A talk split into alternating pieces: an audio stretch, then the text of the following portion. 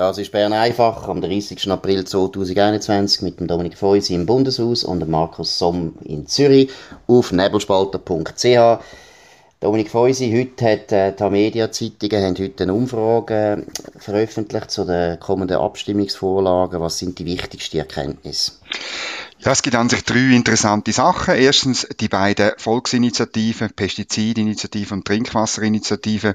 Die sind zwar knapp im Jahr, 53 Pestizid, 54 Trinkwasser, aber das dürfte nicht lange, oder? Weil bei Initiativen ist es immer so, ähm, während dem Abstimmungskampf, wo jetzt noch sieben Wochen dauert, also wir sind weit äh, vor dem 13. Juni, sinkt die Zustimmung ähm, in aller Regel ähm, und darum müssten die weit über 60 haben, wenn sie überhaupt eine Chance sollten haben. Also vor allem, es ist ja ein sehr emotionales Thema, oder? Trinkwasser, das liegt uns allen sehr, sehr nahe. Pestizid, tönt ja schon das Wort wahnsinnig negativ. Also ich muss auch sagen, da bin ich jetzt richtig überrascht. Weil am Anfang, eben, wenn die Leute dort die Argumente noch nicht so gut kennen und die Vorlagen nicht so gut kennen, tun die Leute eher so noch ein bisschen aus dem Bauch raus äh, etwas sagen und entscheiden. Und von dem her sollten die jetzt, sie sollten bei 60% sein, wenn die überhaupt eine Chance haben, äh, haben. Aber wir wissen natürlich in dem Thema sowieso, das Ständemeer ist eigentlich unmöglich. In so einer, in so einer Frage Ständemeer zu erreichen in der Schweiz ist fast unmöglich. Mhm, das ist so. Und anders sieht es bei den Gesetzen aus, also Covid-Gesetz und das Gesetz über die polizeilichen Maßnahmen gegen Terrorismus, sogenannte PMT-Gesetz, äh, furchtbare Abkürzung. Aber die sieht es gut aus. Die Gesetze haben beide eine deutliche Ja-Mehrheit. Covid-Gesetz 66 Prozent im Jahr, PMT-Gesetz 68 Prozent im Jahr. Dort wäre es eine Überraschung, wenn das noch ganz äh, würde, würde schmelzen, irgendwie Richtung 50 Prozent. Äh, ist aber nicht völlig ausgeschlossen bei, bei Behördenvorlagen weiss man nie. Es kann ob gehen, es kann nicht gehen. Ist ein bisschen schwierig zu sagen. Aber dort gibt es ein Jahr. Und jetzt eben die ganz große Überraschung. Du hast im Nebelspalter darauf hingewiesen, die Familie hat das selber nicht einmal gemerkt dass in ihrer Umfrage da eine Sensation zu Genau. Wie sieht die aus, die Sensation? Es ist das CO2-Gesetz, oder? Also dort ist man zwar im Jahr 54 Prozent, äh, gemäß der Umfrage, ähm, letzte Woche gemacht im Übrigen, 18.000, ähm, ziemlich sicher online basiert. Äh, das ist aber sehr knapp. 3% ähm, wissen nicht genau, wie sie werden stimmen. 43 Prozent Nein. Es ist also völlig offen. Es kann, ähm, das Ja kann erodieren, also es kann sinken. Es kann auch noch steigen. Es gibt bei Behördenvorlage gibt's beide mögliche Bewegungen. Aber das Verrückte ist, wie, wie Parteien ähm, positioniert sind, insbesondere die FDP.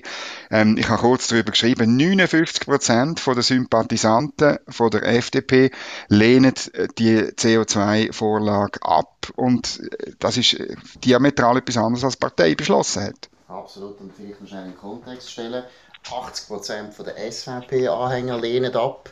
Und was ich im Fall übrigens auch recht erstaunlich finde, nur 51% von der sogenannten Mitte, also der ehemaligen CVP, stimmen zu. Das ist auch sehr wenig, 51%. Also ich muss sagen, in der bürgerlichen Mitte, da ist das Rennen noch überhaupt nicht gelaufen. Und für die FDP, du hast es auch gut so beschrieben, ich meine, das ist eine absolute Ohrfeige für die Parteiführung.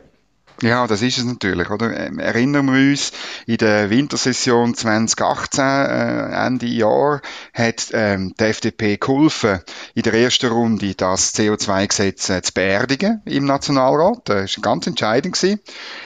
Und äh, ähm, im neuen Jahr 2019, im Hinblick auf die Wahlen, hat Parteipräsidentin Petra Gössi eine völlige Kehrtwende gemacht, gesagt, wir sind dafür, für das Gesetz, wir schauen das alles nochmal an. Ähm, man hat dann zur Unterstützung von dem Kurs eine Mitgliederbefragung gemacht, ähm, um das abholen.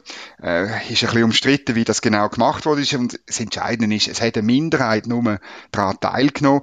Da da oder da befragt man jetzt Sympathisanten. Das sind ziemlich sicher nicht die, die der damaligen Mitgliederbefragung teilgenommen haben.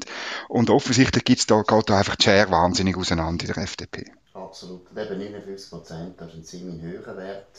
Und äh, wir wissen das selber aus, äh, aus, aus der FDP raus. Das ist mit einer gewissen Nervosität äh, bemerkt worden. Also sie sind sich ganz, ganz stark bewusst, dass ihren Kurs, also der Kurs von der Parteiführung, wo ja eben schon auch umstritten war, weil er so wahnsinnig kurzfristig geändert hat, dass der Kurs jetzt eigentlich da bei dieser Abstimmung natürlich getestet wird. Und wie gesagt, also ich muss sagen, wenn das CO2-Gesetz jetzt durchgehen was ich natürlich hoffe, weil es ist ein absolut unsinniges Gesetz, Das wäre für Petra Gössi ein großer Schlag. Mhm.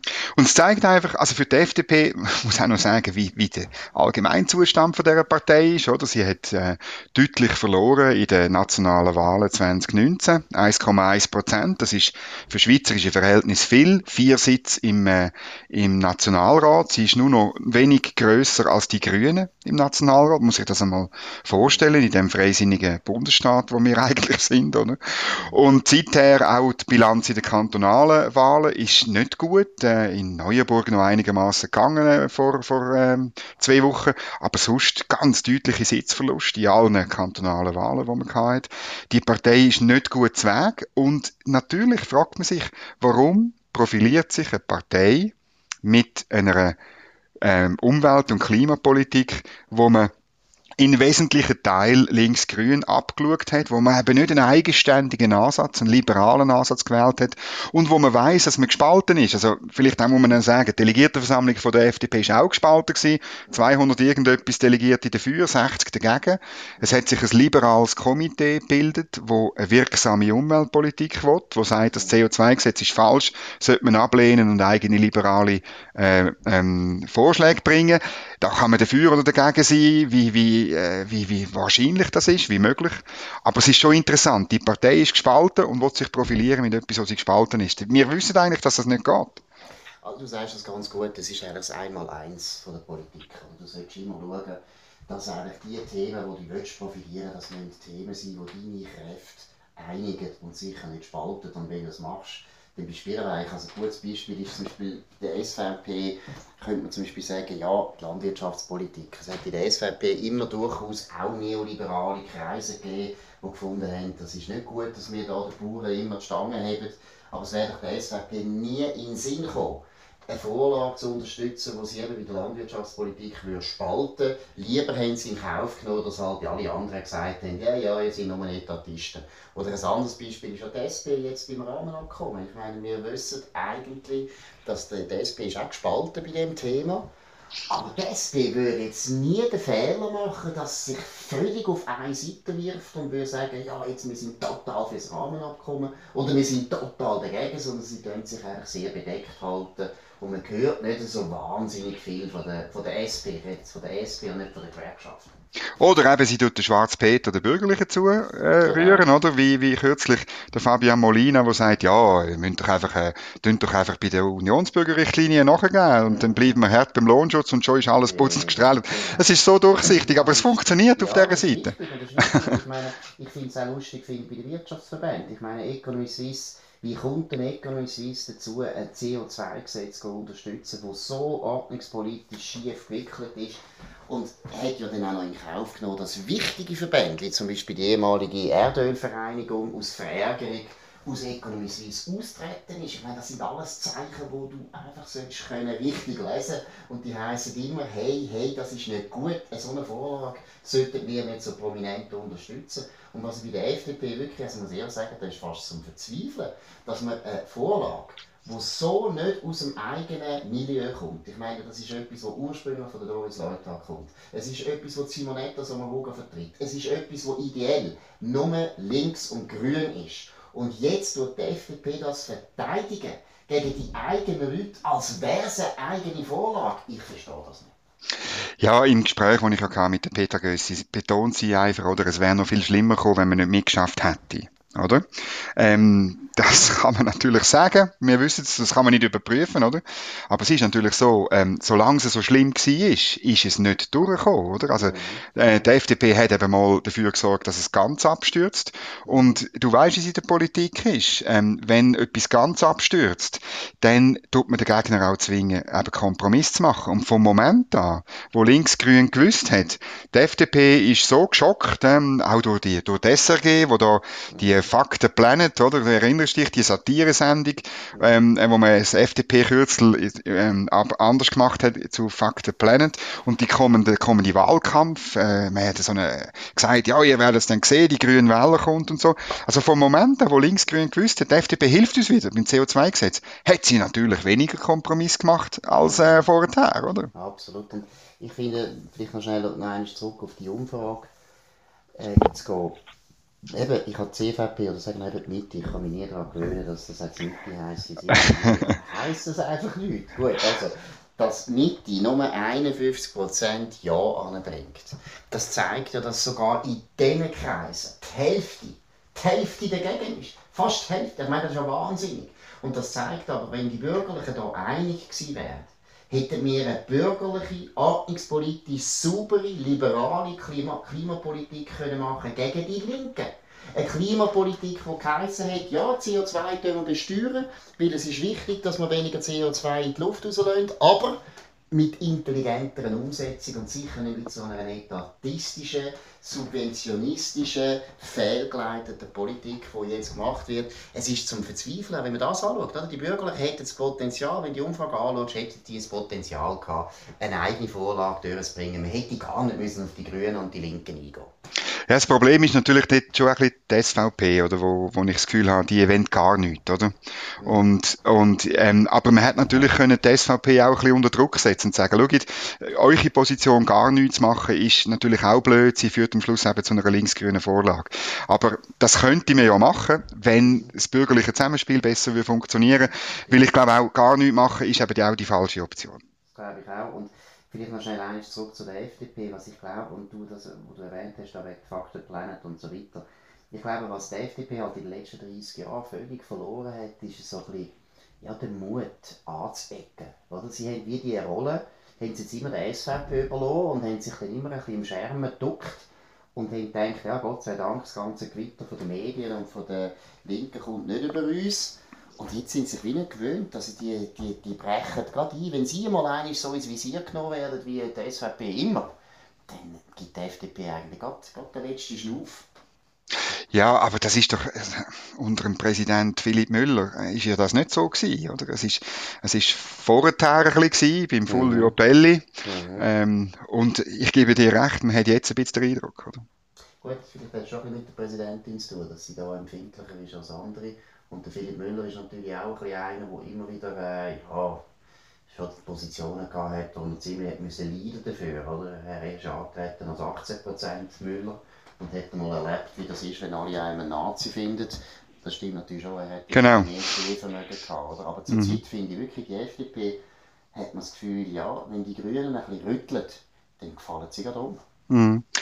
Es wird interessant sein, oder Petra Gössi hat in den sozialen Medien aufgrund von dieser, dieser TA-Media-Umfrage äh, verlauten, ja, wir fangen jetzt an mit einer Kampagne eben zum FDP-Mitglieder und FDP-Sympathisantinnen und Sympathisanten von dem Gesetz zu überzeugen.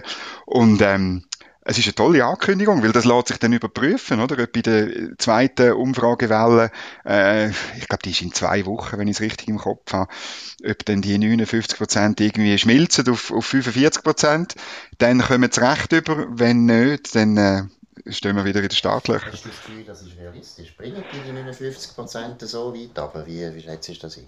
Ich zweifle daran, weil äh, also weißt, Parteien haben eh, Parteien in dem Land sind relativ schwach. Sie haben eh nicht den Durchgriff. Weder zu den Mitgliedern, geschweige denn zu den Sympathisanten. Wie mhm. siehst du das? Mhm. Ja, ja, ich sehe das auch so. das Einzige, was ich, was ich erwarte, ist natürlich, dass jetzt alle ein bisschen aufgeschreckt sind. Und äh, wir haben das schon ja. ein paar Mal erwähnt. 1 Milliarde Geld gibt es zum Verteilen. Also da gibt es ziemlich viele relativ potente Kräfte, die jetzt finden, Kopfendeckel, die 1 Milliarde, die wollen wir. Und die werden jetzt wahrscheinlich ziemlich viel Werbung machen, die werden sehr viel PR machen. Also ich kann mir schon vorstellen, dass das CO2-Gesetz wahrscheinlich jetzt zum Hauptthema wird überhaupt ja. in den Abstimmungen, oder? dass das wirklich das ist, wo richtig noch Geld reingesteckt wird, weil es gibt einfach zu viele Leute, die wahnsinnig können profitieren von dem CO2-Gesetz. Also es ist eigentlich eine, Bestechungsvorlage, so wie bei der Energiewende, bei der ersten Vorlage, das ist ja eigentlich die Schule von der Doris Leuthard, dass man einfach genug genug Wirtschaftskreise tut, äh, mit Subventionen äh, beregnen, dass dann die den Widerstand aufgehen und sogar das Gegenteil machen und einem unterstützen. Gut, es ist eine politische Ökonomie, die äh, überall funktioniert. Also das ist äh, halt ein bisschen das Wesen von der Politik. Aber du sagst es richtig. Es ist schon unanständig geworden, finde ich, ehrlich gesagt. Also ich finde, ja. die Wirtschaft hat sich früher nicht so, so billig verkauft, muss ich ehrlich sagen. Ja, man ist, also in der Schweiz natürlich, aber weißt, wir kommen die Idee, also wir kommen Sachen in Sinn, sagen wir jetzt mehr im angelsächsischen Raum oder auch in Klar. Deutschland, Frankreich, äh, ist das, Klar. ist das äh, vielleicht sogar noch schlimmer. Aber du sagst es richtig, die, die Mittel für den Abstimmungskampf, die wird man auch insbesondere nach deren Umfrage bei zwei Parteien einsetzen. Man wird insbesondere bei der CVP sagen, ihr müsst eure Leute äh, auf Linie bringen und man wird es ganz stark in der FDP probieren, oder? Dort, wo die Exponenten ja eigentlich dafür sind, aber offensichtlich die Basis noch nicht. Also da bin ich sicher, da sind heute ein paar Telefone gelaufen. Absolut. Gut, das wäre es. Bern einfach an dem 30. April, kurz vor dem 1. Mai. Morgen ist 1. Mai, deshalb machen wir kein Bern einfach in Solidarität mit den Arbeiterbewegungen. Genau. Nein, das ist nein, selbstverständlich. Wir auch wir tun das ernst nehmen. Nein, morgen ist Samstag, da machen wir so nicht Bern einfach, aber das war Bern einfach mit dem Dominik Feusi und dem Markus Somm. Ich wünsche euch allen ein schönes Wochenende. Das ist auf nebelspalter.ch jederzeit äh, zu haben, jederzeit auch zu abonnieren, aber auch auf allen anderen äh, Podcast-Plattformen wie Spotify und Apple Podcast. Ladet es ab, tönt uns liken, tönt uns hören. Es ist die intelligenteste Analyse von der schweizerischen Politik zur Zeit. In dem Sinn, ciao zusammen, macht's gut.